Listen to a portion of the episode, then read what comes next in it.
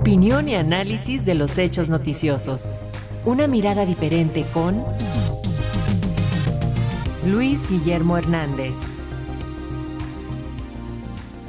Así es, ahora tenemos el comentario de nuestro analista y periodista Luis Guillermo Hernández y es sobre la decisión de la candidata de Morena, de Claudia Sheinbaum, de impugnar la decisión del Instituto Nacional Electoral de que Signalab, del Instituto Tecnológico de Estudios Superiores de Occidente, se encargue de seleccionar las preguntas de redes sociales para el primer debate entre las candidatas y el candidato a la presidencia el próximo 7 de abril.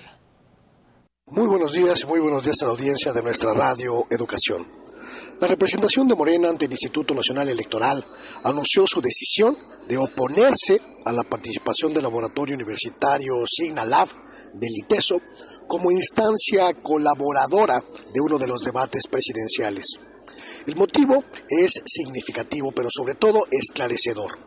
La directora del Laboratorio de Estudios Sociodigitales, la académica Rosana Reguillo, tiene una notoria actividad pública antimorenista, antiobradorista y marcadamente proclive al proyecto de una de las candidaturas, la de Xochitl Galvez. En su informe, Morena argumentó que Reguillo ha criticado duramente al presidente y al proyecto de transformación, pero sobre todo ha difundido sus simpatías por el proyecto opositor, que son claras y son evidentes.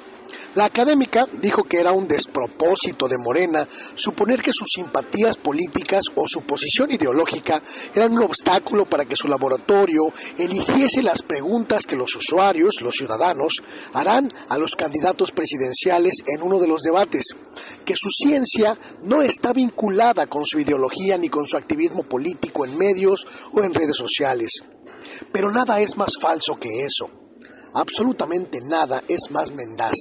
Ese argumento, la pretendida pureza ideológica y la completa neutralidad han sido una de las más perniciosas tretas que han utilizado durante años los más rancios integrantes de las élites académicas mexicanas que colaboraron de muchas formas para un régimen que los apapachó, los colmó de privilegios y les dotó de voz social y respetabilidad. Todo científico social tiene una postura ideológica y se manifiesta en las teorías que elige, en las metodologías que utiliza, en la epistemología que soporta su trabajo, la posición desde la cual ve su visión del mundo y lo presenta a los otros.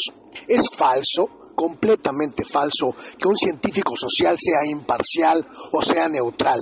Y Rosana Reguillo tampoco lo es.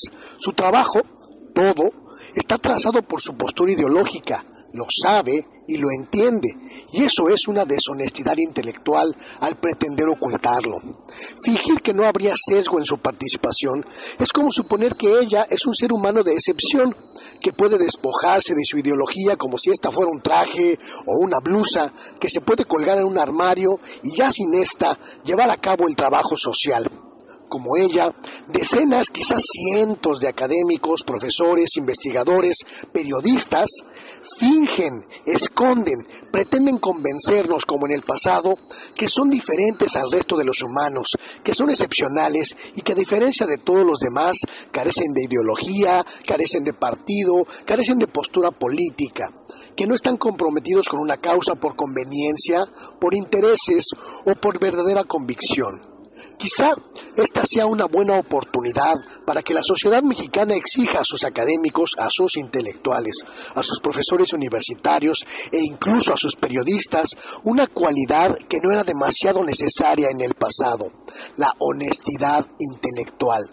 Todos, absolutamente todos los seres humanos, tenemos una ideología. No es malo tenerla, ni siquiera es malo manifestarla. Es inherente a nuestra capacidad de raciocinio. Lo malo, lo perverso, es querer ocultarla, querer camuflarla o esconderla para hacernos pasar como neutrales o como imparciales cuando no lo somos aunque traigamos en la bolsa el banderín de nuestra candidata o candidato escondido para que no se note. Es hora de que todas y todos hablemos claramente de a quién apoyamos y por qué lo apoyamos. Ese es mi comentario. Muy buenos días. Muchas gracias a Luis Guillermo Hernández. Nos escuchamos la próxima semana.